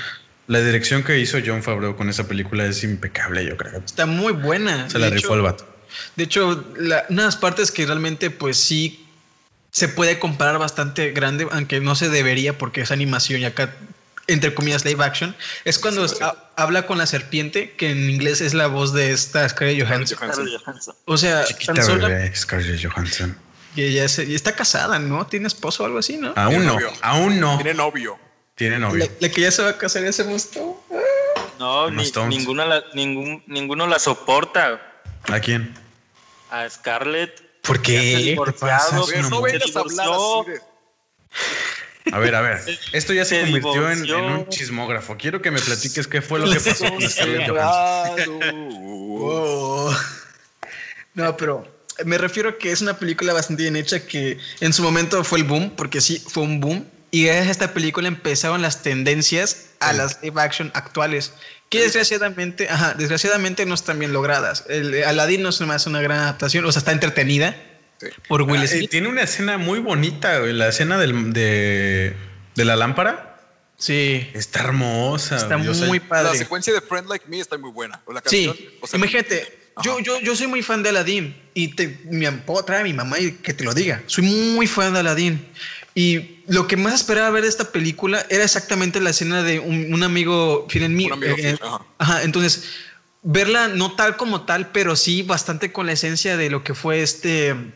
¿Cómo se llama? Robin Williams. Robin Williams, que en sí no la cantó él, pero pues metió mucho de la, de la esencia del que la cantó. Este está ahí, pero la, adaptada con Will Smith. Pero de ahí en fuera hay muchas cosas que no me terminan de cuadrar. La de Príncipe Ali también está muy bien hecha no me, no, no me quejo. Sí, a mí me gustó mucho que le hicieron un poquito más lenta. O sea, le hicieron como sí, porque estaba muy rápido. Aparte, la producción se ve muy pobre. Cada que la veo, siento que estoy viendo la de Descendientes o algo así. Es que una escenografía muy la escena principal es donde más se nota que como la producción muy uh... sí, muy así mantada yo, yo, leí de eso porque yo digo pues eh, yo siento que estoy viendo una, una, una, película muy poca muy pobre porque veo que todo está muy pegado o sea siento que el, el alrededor ese es muy chico ajá entonces yo dije por qué y ya dice el director, no, pues lo que pasa es que si te vas para allá, las, las, las calles son así y acá es así, o sea, realmente así. Es que lo peor, lo peor es que desperdiciaste un buen director como lo fue, o como lo es Gurrichi, que es el que dirigió las películas de Sherlock Holmes y eso. Oh, Sherlock. Bueno, la, la, versión de quién? De, de, Robert, de, Robert, de Robert Downey Jr. Downey Jr. Porque también está la versión de este Doctor Strange, ¿no? Del caso es, una serie, es una serie. No, ah, no es, una serie. serie. Ajá, pero él dirigió las películas de, de Sherlock Holmes. Entonces se me hizo como que muy triste terminar haciendo Aladdin y que sea una caca. O sea, es wow. Perdóname, perdóname, por lo que voy a comentar, este, las personas feministas del, del, del podcast. La canción de Jasmine. Deja tú eso. Este, siento que sería muy difícil adaptar muchas películas actuales de Disney porque pues están, estamos en otros tiempos, hay que modernizarlo, sí, pero pues pierden la esencia, pierden muchas cosas que realmente hacen brillar a las películas. imagínate adaptar ahorita el jugador de Notre Dame. Imagínate. Es que sí lo pueden hacer, te lo juro que por dinero no te preocupes. O sea, a lo mejor va a ser una, una completa basura la película, pero la gente la va a ver. Y es por, dos cosas, obviamente. La primera es por, por el morbo. yo, pero yo lo que me refiero es que no van a ser exactamente como lo fueron antes. Es que no, porque no es lo, van, lo, van a, lo, van a, exacto, o sea, es lo que vengo, lo que vengo, lo que voy a comentar. No van a hacerlo y a mí me pone muy triste porque si se ponen, vamos a ver un ejemplo. El Jorobado Notre Dame es una película muy cabrona. Estamos hablando de que el, el, el, villano es un padre de iglesia. El padre, ajá. Y aparte es misógino. Es este sexista. Y aparte es racista. O sea. Y eso es lo que vamos. Las adaptaciones muchas veces son un fracaso y muchas veces son un éxito. Digo, en una mano tengo a Scooby-Doo y en otra tengo La Bella y la Bestia. Y dices, ¿cuál eliges? Scooby-Doo es cabrón, elijo mil veces Scooby-Doo. ¿Por qué? Pues porque sí, es Disney, te está ofreciendo un producto reciclado hasta cierto punto y la gente lo va a consumir obviamente, pero al paso del tiempo, ¿a quién recuerdas? ¿A Scooby-Doo o a La Bella y la Bestia? Digo, hasta, hasta cierto punto, me encanta La Bella y la Bestia. Si, si puedo hablar de, de esa película animada, por cierto, me gustó mucho. O sea, hasta cierto punto esperaba ver y me emocionaba mucho ver la secuencia donde le dan de comer o de cenar a Bella, que es la de... Nuestro huésped. Nuestro huésped, ajá, nuestro huésped. Eh, me, emocionaba mucho, o sea, no me importaba que la película fuera una mierda por completo. Como yo con Aladdin. Con la ajá, si, esa escena y esa secuencia se hace bien, esa y la de... Eh, la otra, pero no recuerdo cómo se llama. La del Donde están ellos afuera en la nieve y hay como que esa secuencia de, de tiempo donde pasan, pasa, pasa, pasa y ya se enamoraron. si, si, esas dos escenas las hacen bien, me encantaría la película. Pero después volteo a ver que a el villano y al secuaz los intentan hacer como que en una pareja tipo homosexual. Que a, mucha, mucha a, la bestia, a la bestia la ponen a cantar una canción completamente innecesaria que no venía en la original y que no hacía falta que me mostraras esa escena con la bestia, porque toda la película se trata de ese cabrón y toda la película se trata de la historia de la bestia. No hace falta meter algo más. No sé si sea por la necesidad de volverla algo diferente al producto original, no sé si sea por la necesidad de llamar más la atención, pero no es necesario. Y cuando no, es, cuando no es necesario, no lo hagas, hermano. Entonces, hasta ese punto, siento que yo ya perdí la confianza total en Disney. Desde antes, yo creo que desde la, el live action de La Cenicienta, que también fue un fracaso total. Un fracaso horrible. Nadie le llamó la atención. Ni la veas, Sanfal, ni la veas. no está bien hecha. No, o sea, no, no hace falta. Y ahorita que me entero que, quieren hacer Lilo y Stitch en live action, digo, por, o sea, digo, ¿cuál, es tu necesidad, hermano? Mejor Ah, dedica tu tiempo a lo mejor a hacer una versión remasterizada mucho mejor. En 3D, tal en 3D o no sé. O, mejor definida, o sea, con técnicas nuevas. Sí, o si tienes tantas. De Lilo y Stitch es que no va a ser como para cine, va a ser para Disney Plus. O sea, ahí es un bajón de calidad que le van a meter. Está muy denigrante. Digo, fíjate, no, no es por echarle mal. Ahí voy, ahí voy a decir algo. Ejemplo, vi por malos lugares, o sea, pues por internet la de la de no lo hagan, no lo hagan. Va, la dama y el vagabundo. Ah. Este la vi porque pues aquí todavía no llega Disney Plus a Latinoamérica. Pues no está tan mala. Porque no lo es. Pedo, ahí está el pedo, que, somos muy mediocres al, recibir el producto. Es que no está tan mal. Déjeme termino de decirlo. Pero Ese Ajá, perdón. No, Está tan, no está tan mala para hacer algo de televisión o en este caso de streaming, porque no vamos a comprar una super mega producción como, no sé, Avengers con la producción que va a ser Falcon and the Winter Soldier. Mm, o sea, es que no sé, porque ahí ya vi el tráiler y me emocionó verlo. O sea, sí, se ve que le metieron ganitas. Es un, es, ejemplo. Depende de Disney a qué le quiere invertir y a qué no, porque también considera, La Dama y el Vagabundo sí tiene la escena del espagueti, que es muy icónica y todo, pero no es tan tan, tan icónica. Tan fuerte, tan icónica. No es como que uno de los nombres fuertes de Disney. Si te dicen Disney, lo primero que piensas es como, no sé, Blancanieves, Mickey Mouse, cosas así. No es lo primero que piensas, como que, ah, yo creo que vagabundo. Sí, yo creo que yo hubiera hecho la de los Aristogatos. Es lo que yo iba a comentar. Aristogatos es mil veces mejor que La Dama del Vagabundo. Está muy bonita, sí, está muy bonita. La música de jazz ahí. Ojo, Yo espero con muchas ansias. Él es que él iba a hablar de eso, pero antes de que comience, quiero comentar algo. Yo espero con muchas ansias la de Cruella, con esta Emma Stone. Ah, cierto. Se ve, o sea, tan solo el primer vistazo que tuvimos de ella vestida de Cruella se ve muy, muy sexy. Así lo van a negar. Pero, pero ahora. Stone siempre. Ese, vato es de los míos, él sí sabe. Pero, o sea, pero ahora imagina, güey, que, que, que, le pusieran 101 dálmatas y que ya en la película, ya estando en tu asiento, no te pongan perros y te pongan gatos. O sea, en vez de ser dálmatas, dan el giro de, güey, me equivoqué y compré perros en vez de gatos. Digo, perdón, gatos en vez de perros. Hay que esperar para ver eso entonces. O sea, o sea, no, no, no, no es la primera vez que hace eso. Y es lo peor, que la gente espera ver un producto de calidad y muy bonito y muy parecido al original. Y cuando entras a la sala de cine ya gastaste el dinero, es lo peor. Es lo peor. Que ya le diste el dinero a Disney y Disney sigue cobrando de la gente que sigue esperando un producto bueno.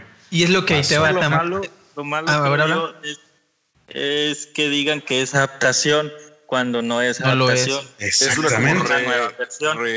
Como, lo que van a hacer con Mulan. A mí, no, a mí no me llama la atención Mulan. Mulan ahí sí dijeron que es una nueva versión. Lo malo es que toda la gente empezó, no, es una adaptación, una adaptación y no va a estar Michu y no van a estar las canciones y esto y aquello, pero eh, no va a estar porque dijeron que es una nueva versión diferente. Aquí ahí también entra un poco la ignorancia de la gente, ¿no? Perdón por la gente que nos está escuchando, pero eh, para los que no sabían, Mulan es una adaptación. Hablando de la llamada, era una readaptación de un libro y de ese libro los directores de esta nueva película, que es un live action, no es una adaptación, van a tomar las referencias. Entonces, van a tomar el, concepto original. entonces, en el libro, para todos aquellos que no lo sabían, sí hay bruja, no está Mushu y no hay hombres de acción. Entonces. Y no es Eugenio Derbez. Y no está Eugenio Derbez para que no le manden mensajes a Instagram diciéndole, ¿por qué no vas a estar en la película? Y el vato te responda, güey, ¿estás tonto o qué? Entonces, eh, no se enojen porque no es una, eh, perdón, ¿cómo se le dice? Una adaptación, es un live action. Pero fíjate, a mí, a mí no, me, no me llama tanto la atención. O sea, en general, la cultura me gusta, la cultura china, pero no, no, no, no encajo. No porque la comparé con la, la versión animada. No, simplemente no, no, me, no, me, no me emociona tanto como, por ejemplo, ver una adaptación de alguna película italiana o alguna cultura italiana. O sea, la cultura en sí, a mí no me llama tanto la atención. No, porque no no porque no me guste la, la, la, la, o sea, no, porque la compare con la animada. Le voy a dar la oportunidad porque siempre es bueno dar la oportunidad en este mundillo, pero pues en sí que digas, ah, estoy emocionado por Mulan, hasta no ver, no voy a juzgar. Sí, a lo mejor le pasa lo mismo que lo que le pasó a Alice en el País de las Maravillas, que también no es fiel a la animada, pero tiene sus toques interesantes. Pero bueno, este, para ir cumpliendo este punto, este, vamos a ir con la siguiente canción que, pues, como gracias a este Jordan que lo comentó, es Todos somos un gato jazz de Aristogatos.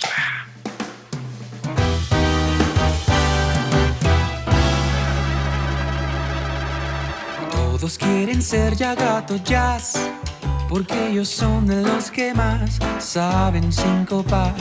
Todos quieren ya tocar el felino jazz, música suave queda atrás.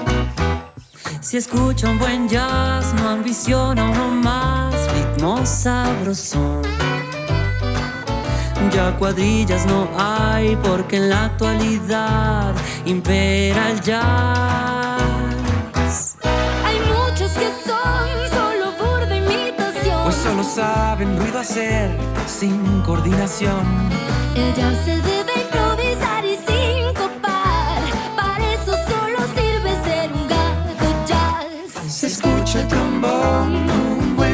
saxofón al improvisar. No hay quien pueda aguantar sin ponerse a bailar o también rascar. Y todos quieren ser ya gato jazz y poder improvisar el jazz de verdad. Si tocas ya sonreirás por donde vas. Por eso todos quieren ser ya gato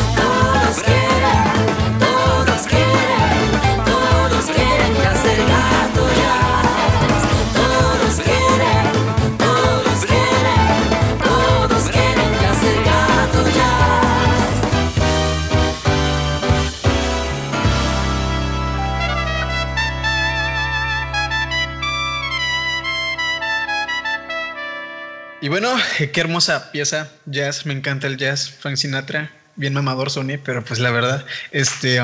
Michael Bublé. Levantamos el meñique con este, unas buenas. Pero bueno, este, para ir terminando con este podcast, vamos a ir con el último punto, que es este, hablando de versiones este, que, nos, que estamos ah, comentando sobre adaptaciones, ¿qué nos gustaría ver a nosotros adaptado en el cine en una versión live action? Comenzamos con Alex. No, conmigo no, estoy pensando. apenas, apenas lo estaba buscando en internet. Pues No. más Jordan. Eh, ok, es que yo- no, es que pensando en las adaptaciones y volviendo al punto del que estaba hablando anteriormente, sí y no me gustan las adaptaciones. Siento que ya cuando tienes un producto bien hecho y que funciona, no hay necesidad de modificarlo y hacer algo a lo mejor mejor, a lo mejor peor, pero si ya tienes ese producto que funciona, no sé, siento que ya está de más moverle. Pero a nivel personal, entre las muchas películas que yo vi y que a mí me gustaría que estuvieran en live action, probablemente sería La Era del Hielo, pero es muy reciente, entonces no creo que pase eh, a- en tiempo... eh, En ¿cómo un se buen dice? tiempo, En un, buen tiempo. O sea, siento que va a pasar mucho tiempo, pero pues quién sabe. Pero es una película que a mí me gustaría ver en, en live La uno, action. La primera. La, la uno, ajá. Siento que a lo mejor sí tiene muchas películas ya y sería imposible que se viera un live action de las cuatro o las cinco, no sé cuántas hay. Sí, Pero a mí me gustaría. cinco. Pero a mí me gustaría que estuviera un live action o que hubiera un live action de la era del hielo, aunque sea la uno, porque me, me dejó muy marcado. La verdad es que sí formó parte de la infancia de, de uno y la alcancé a ver en VHS. Entonces, Tengo recordar una, un poco. tengo una pregunta. Ujú. Este, si tú, yo también tuve el VHS, no sé si te tocó a ti, Ujú. pero esa película al principio venía con un cortometraje de una No, mosca. no venía, el, el principio no, venía al final. Al final, ¿verdad cuando que sí? pasa, ajá, cuando pasa la escena post créditos de, de la ardilla que se congela o se le congela la bellota y se en- en- encuentra en una isla. Después de esa escena post créditos, para la gente que se acuerde, les, o que no se acuerde, les voy a desbloquear un recuerdo. Hay un corto, corto, sí es como un corto que se llama La Mosca. Es un corto bastante fuerte y bastante deprimente. Yo creo Es un que conejo, es ¿no? muy que raro, es muy raro la gente que se acuerde.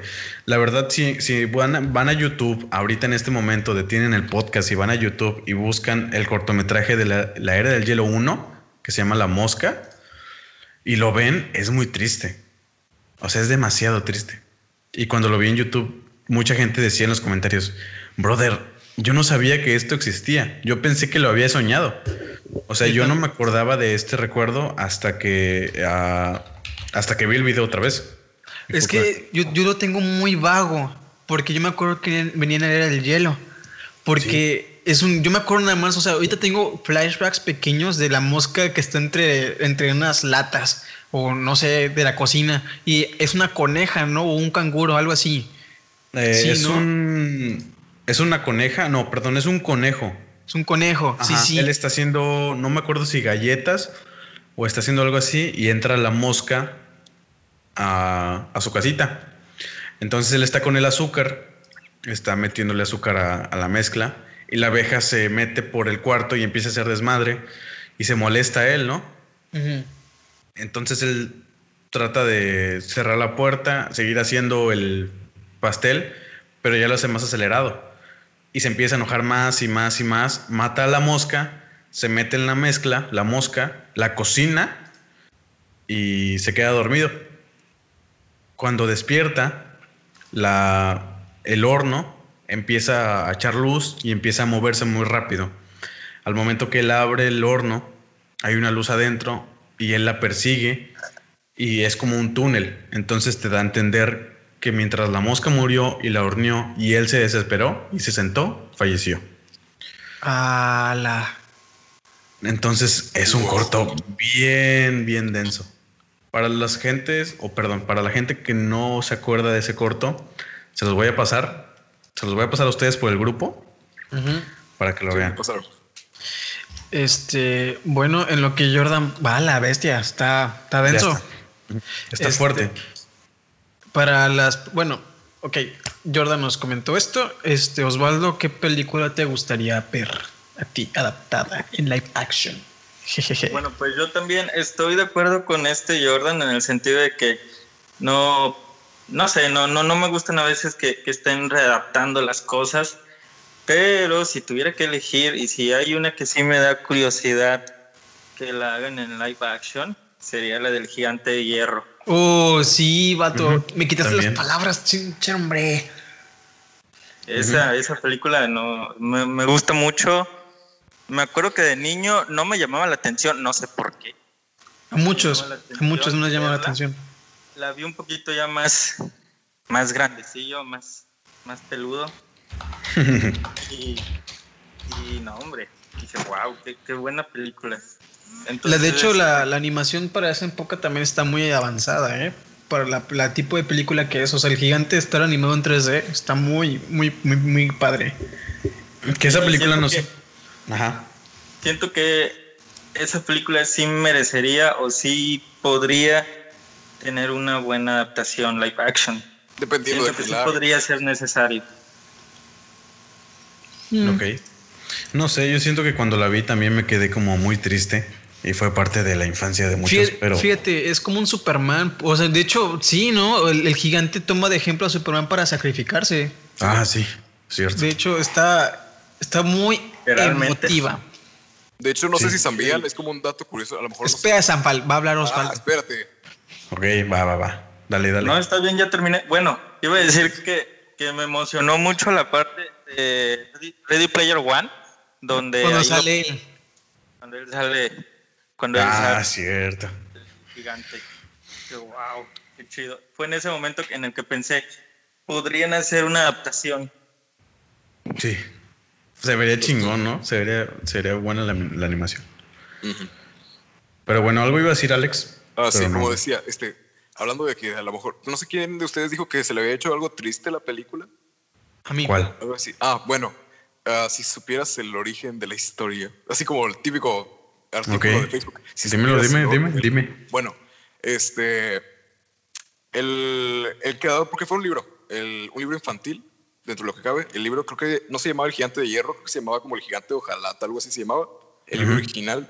Este, y fue creado por un autor, el cual desconozco, desconozco ahorita el nombre, pero fue creado para explicarle a sus hijos, o bueno, creo que eran hijas, pero a sus hijos, para explicarles el suicidio de su, de su mamá, de su esposa. Ah, no, no me jodas. Wow. Eh, de hecho, el libro original, que sí creo que se llamaba El gigante de Ojalata, en el que se basaron para hacer la película, Ajá. era una historia creo que mucho más triste que lo que se vio adaptado, pero sí era para, porque el creador quería explicarle a sus hijos el por qué su mamá, su- la esposa de él, se Falleció. Se suicidó. Sí. Ok. me Oye, pues de- ve. Tales. Wow. Jordan, Bueno, pero no. sí. Este. ¿Hablan? Ajá. ¿Ah, voy yo? Vas tú. Sanfal. Ok, bueno, pues live action que quisiera ver, es que hay varios que, es que ahorita la verdad no se me ocurre como tantas franquicias o tantas historias que me gustaría ver readaptadas porque me gustan mucho las originales, me, me quedo mucho, o sea, por mucho me quedo con las originales, Sí. por, pues por la magia que tienen y por la época en la que se hicieron, cómo, cómo es que yo las vi de pequeño y todo eso, pero hay una que se me ocurrió ahorita que creo que no ha tenido, sí ha tenido live actions porque sí los llegué a ver, pero como tal de, de Disney no, no hubo. Pinocho, Pinocchio. Pin- Pinocho, Pinocchio. Estamos Pero en sí, le sí va a haber de ese. De Sí va a haber de de ese, hecho. pero no hubo de Disney. O sea, como uno de. Como Ah, ok. de ellos. La historia O sea, sí, ¿te la he visto, sí he visto los live actions, pero me gustaría como ver qué haría Disney con él. Espero que no la caguen, pero me gustaría ver. Pues estamos hablando de Disney, ¿verdad? Sí. Estamos volviendo al mismo punto de partida donde dices, güey, Disney ya no sabe qué hacer para Pero conseguir creo dinero. que Del Toro. digo, estabas haciendo una película en stop motion de, Sí. Pino- de Pinocho. Sí, de creo. Pinocchio. Grabada No, en ¿no? Guanajuato. No, no, no, no, no. El Ahorita, siempre anda abandonando todo. A ver, pégale, Sanfal, pégale. A ver, no entendí. Es que yo tengo entendido que el toro va a ser una película de Pinocchio, Pinocho, perdón, eh, hasta va a ser grabada en, Guada- en Guanajuato. creo que sí. Ah, Algo no habían sé. dicho porque fue como la, fue un boom esa noticia, creo. Sí, y va a ser un live action, no stop motion, Oh. va a ser un live action. No, era una. El live action esa parte, creo que fue con este. El vato este de La Vida es Bella, Roberto Benítez, se llama. Sí, eh, va a trabajar con él. el- Él va a ser, él va a ser No, Gepetto. no, no, no, esa es una película aparte. Ah, entonces Son dos adaptaciones diferentes. La live action Sí. de Roberto Benigni es una y Del Toro está trabajando en una stop motion, o sea, completamente stop motion de, de él. Son proyectos muy, muy diferentes. Bueno, Sí, o sea, todos, todos tienen ganas de hacer a Pinocho. No sé por Sí. qué, pero todos traen así que en la cabeza, güey, yo Y quiero yo hacer algo de Pinocho. Ajá. Es Pues, interesante. está las buena. propuestas de cada director.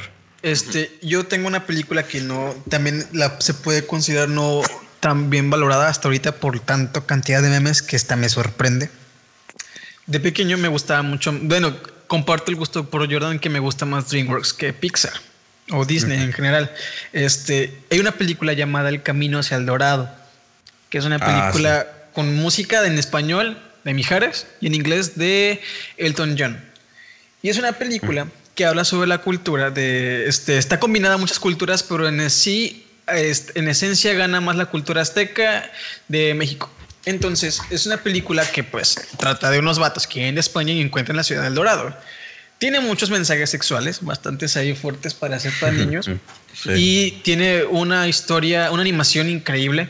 De hecho, no sé si Sanfal ya la vio. Y si no la viste, pues vete Sí, de aquí, sí. ves verla. Y le he visto. Es una película muy bonita y con música increíble. Y pues estaban planeando hacer hasta una, una trilogía, pero pues no vendió.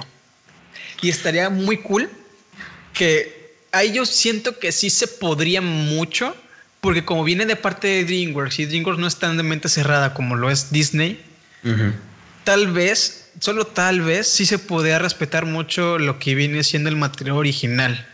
Imagínate ver la ciudad del Dorado como la está en la animación. No tal cual, pero sí bastante parecida con esas imágenes así brillando y todo eso. Yo, yo estaría brincando. Y luego las canciones que tienen ahí están muy buenas. La de ejemplo, mi canción favorita es la de este Ser Deidad, que está muy, muy, muy cool. Pero bueno, es una película que a mí me encantaría ver. No sé ustedes qué opinen acerca de eso. Pues, Como tal, ¿quieres mm, ver una, un live action del mismo DreamWorks o que alguien, otro, bueno, ¿de qué estudio es? O sea, ¿qué estudio De DreamWorks, de DreamWorks. No, DreamWorks la hizo, pero DreamWorks ha estado asociado con distintos estudios a lo largo de su Eh, historia. No, él Fox la sacó, Universal, la sacó mismo DreamWorks. Sí, Ah, la, sí la sacó él junto con el. Fue como de la misma mano que sacó con el príncipe de Egipto. ah, bueno, está bien. Con ellos.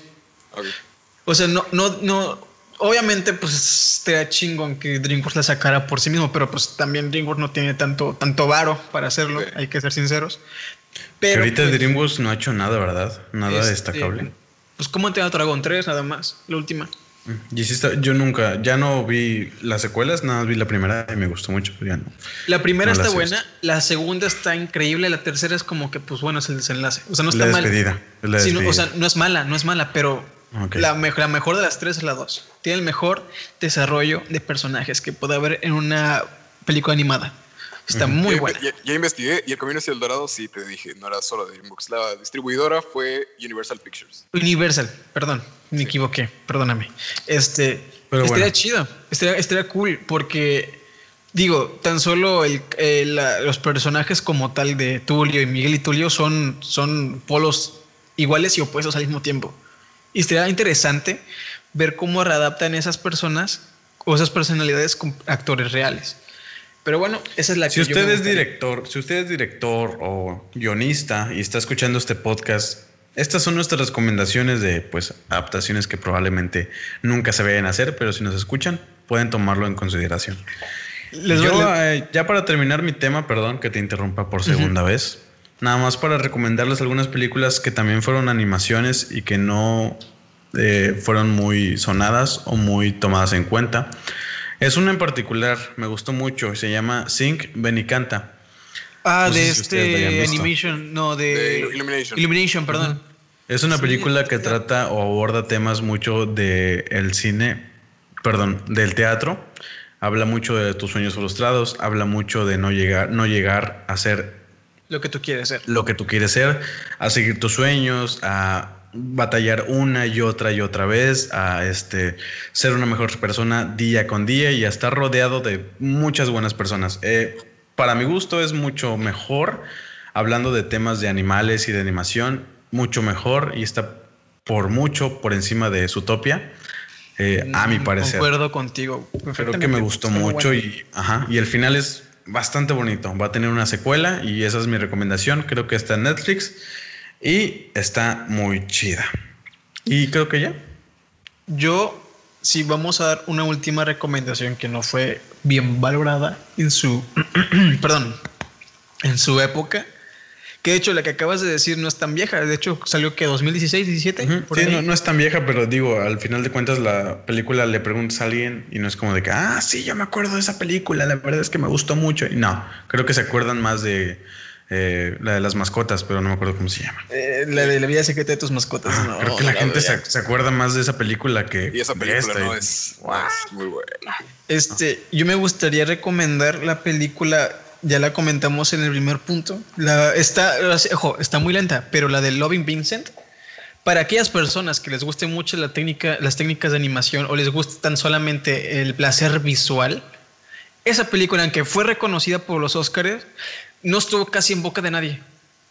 Nada más porque, pues, ah, mira, está en los Oscars, qué, qué divertido, pero vamos a ver la otra que fue, pues son las otras como Coco, porque estuvo muy opacada por Coco. Entonces, está, estaba en Amazon. No sé si vaya a volver, porque sí estaba en Amazon, pero Me está la parece que versión. ahí sigue. Bueno, ahí está. parece que ahí sigue. La pueden checar. Es una, es una. Si los que conocen a Van Gogh van a saber el tipo de arte bastante bizarro que tiene. ¿Cómo se llama? eh, Loving Vincent. Eh, literalmente son las pinturas de Van Gogh moviéndose. Están, está muy, muy fragoncísima. Y Creo él que en habla de. español se llamó Cartas a Vincent o algo así. Sí, ¿no? se llama Cartas a Vincent. Pero pues eh, la pueden buscar tanto en español como en inglés en Amazon. Es que si es que sigue ahí. Y si no, Ya pues. la, ya la quitaron. Pues ahí está Google. Pueden buscar ver Loving Vincent en HD latino o con no es subtitulada. recomendable. Obviamente no, pero pues, Que no lo hagan, pero pueden hacerlo. Está, creo que está en Cinepolis Click y está también en Google Play mm, Movies, algo así se llama, ¿no? También Ahí- está en YouTube. Por Ah, para, para las personas que ya usan el la rentar o comprar de YouTube, ahí la pueden checar. Yo recomiendo esa. No sé si Sanfal y Osvaldo tengan otra película que quieran recomendar. Yo quisiera recomendar, como tal no es una película, pero sí quiero recomendarle a la gente que aprecia o le llama la atención todo lo del stop motion y que a lo mejor no conoce muchas producciones, o sea, aparte de las populares como Coraline las de Tim Burton, ah, el checar las últimas producciones, las últimas como dos o tres del estudio Laika. Mr. Blink, Blink, Blink, algo Sí, así, ¿no? Señor Link se llama en español. Está muy inglés, está, chida esta. Está. Estaba muy buena y creo que tiene a Hugh Jackman como el protagonista. El, creo que es un ah, pie grande o algo así. Sí, es este- un integrante. Ajá. Y no fue muy vista. De hecho, creo que fue un fracaso en, taquilla. Está curioso porque habló de ella. tam- también estuvo nominada a los Oscars. Pero Ajá, no, no nada más. gente la- habló de Ajá, nada más simplemente, como te digo, como Loving Vincent, de que, ah, mira, estuvo en los Oscars, pero a ver las otras. O sea, literalmente pasó lo mismo. Pero sí, está chida. Está muy avanzada a las primeras, a las, bueno, a las, a las producciones intermediadas de Laika. Sí, también otra que esta creo que a lo mejor es. A lo mejor fue más sonada que esta de Señor Link, pero la de Cubo, creo que se llama Cubo y en inglés Ah. Cubo and the Three Strings, algo así se llama. Sí, sí sé cuál hablas, no la vi, perdónenme. Pero Sí, está sí, muy, es buena. Visualmente, igual como mencionas del, como Loving Vincent, sí, visualmente es un deleite. O sea, hay escenas como de acción o de magias. Hay, hay mucha variedad de secuencias en la película. Y pues el simplemente, el hecho de simplemente verlas como hechas en stop motion, es- te quedas asombrado de cómo, de la técnica que utilizaron en la película. Y, y- y Alex no habla solamente por hablar, porque él es un señor que se documenta y que aparte es alguien que sabe animar y se dedica a de lo que está hablando, ¿no? Porque Sí. Alex sabe de lo que está hablando. Para los que no lo saben, pues Alex tiene más información de lo que estoy diciendo. Soy. ah, me pueden encontrar en Instagram y en YouTube como el Sanfal, el S-A-N-F-A-L. Subo en su mayoría ilustraciones, pero también hago una que otra animación que pues, están chidas. Con bastante humor, bien, bien pensado, si me dejan comentar. Este, Osvaldo, ¿algo que quieras decir de alguna película que quieras recomendar antes de irnos? Ya se durmió. Bueno, no, aquí sigo. Este, pues me gustaría recomendar una que está bastante eh, rara, creo yo. Es más que nada para, para botaneársela, porque no, no es para tomársela en serio. La de la fiesta de las salchichas. Esa estaba en Netflix, no sé si ahí siga, pero estaba Creo en que la quitaron. Déjame checar. Creo que la quitaron cuando les llegaron críticas de, oye, ¿por qué está? Yo, yo, yo estaba viendo esa película con mi familia y de la nada empezaron a hacer cosas, la salchicha y la mayonesa. Eso no es de- Vato, está bien curada la escena final, güey. Está bien curada. Sí. Toda, toda la película, creo yo. Mira, Pues esta- nada, más, nada más con saber que es de Seth Rogen y Jonah Hill y Evan Gorber, El grupito. los creadores, el, grupito de amigos, como que se como que esos vatos se sientan en se reúnen en una casa, se sientan y se ponen a decir puras babosadas y lo ahí sacan películas, sí. Este, Sí, los señores, Netflix, los señores se ponen a quemar cosas en su cuarto y empiezan a sacar unas ideas extremadamente buenas. Como esta película. ¿Cómo es esta película? Pero es bueno, para adultos. este, ya no está en Netflix, pero ahí están. Creo que ese sí está en YouTube y está en, la- en las plataformas de, de Google. Pero para despedirnos, vamos con esta siguiente pieza musical.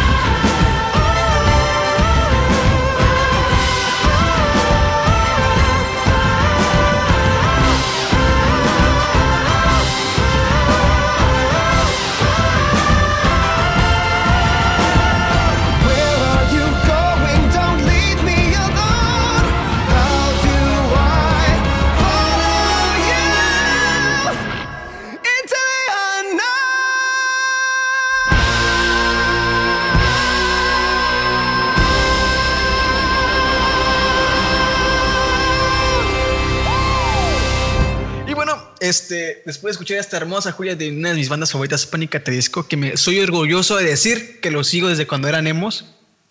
Nos despedimos. Este, algo que quieran comentar antes de irnos, este, Osvaldo. Nada, pues gracias por haberme invitado nuevamente. Espero que, que haya salido bien y que me sigan invitando. No Y creo, pues, verdad. Nada más un ratito. ¿verdad? Pero dale. A ver, ¿Algo más que quieres decir? No, pues gracias otra vez. Redes sociales, algo donde podamos seguir. Ah, pues tengo una página, pero estoy por cambiarle el nombre, así que mejor a la siguiente. Si es que vuelves, ¿verdad, Diego? Y es que vuelvo. ¿Cómo le vas a poner? ¿Podemos saber cómo le vas a poner o no? Lo insertamos con Loquendo, ¿no? Que Ándale. Iniciarte coloquiendo aquí. Ajá, Ah, di, di mi- el nombre de mi página es y un espacio. Se va a llamar ahora Cinema Posting. Ok, como shitposting. como shit post. Ok, quieres entrar en el mame del shitposting. Exacto. Muy bien, este Sanfal. Ah, yo solamente, pues, igual agradecer a todos los que nos estén escuchando, que muchas gracias por haber escuchado este episodio y que se suscriban y sigan escuchando también los demás episodios que probablemente estén disponibles ahora y que me sigan en todas mis redes como El Sanfal o simplemente El Sanfal. Es- les aseguro que voy a salir. Eh, Jordan. Eh, yo la verdad es que estoy muy de, otra vez lo vuelvo a decir, agradecido por este espacio en tu podcast. Esperemos que estemos aquí la próxima semana. Esperemos que no nos pegue el coronavirus. Esperemos que estemos bien y ojalá que todos los que nos estén escuchando estén bien en su casa. No salgan, por favor. A mí me pueden seguir pues en colección de cine en YouTube. Por favor, si ven mi canal en YouTube, está completamente vacío, no tuvo nada de contenido, pero próximamente tal vez suba uno que otro video. Probablemente ahí también esté subiendo los fragmentos o algunos fragmentos del podcast que ustedes estén escuchando. Obviamente el podcast es de Alberto, pero se lo pedí prestado. En fin, también me pueden seguir en ¿Cuándo cuatro tú? ¿Qué? No, no, no sabía, pero eh, eh, es igual. Eh, me pueden seguir, o bueno, no a mí directamente, pero soy productor en 4C Channel, entonces pueden seguir a la página, me ayudarían bastante.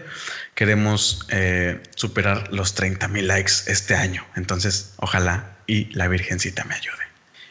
Este, no me queda más, más que nada que decir que a las, el podcast pasado tuvo 670 reproducciones. Muchas gracias a las personas que lo escucharon, tanto Eso por, es. Spotify, tanto por Spotify, por la plataforma de Google, que me sorprende mucho que las personas que lo escucharon por Google Podcast, que es más o menos un poquito abajo de la mitad de los 670, quiero agradecerles mucho. Este, hubo un pequeño este, intermediario con Apple Music, eh, Apple Podcast, perdón, que ya se está resolviendo, pero esperemos que este ya esté ahí. Ojo, no tiene que ver con nada de derechos de autor, simplemente con un tipo de formato diferente que se va a poder este, realizar la próxima vez, después de este a otro.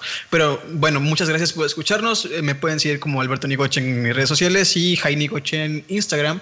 Y bueno, nos vemos en la próxima. Hasta la próxima. Esto fue Enclaquetados. Adiós. Nos vemos. Adiós.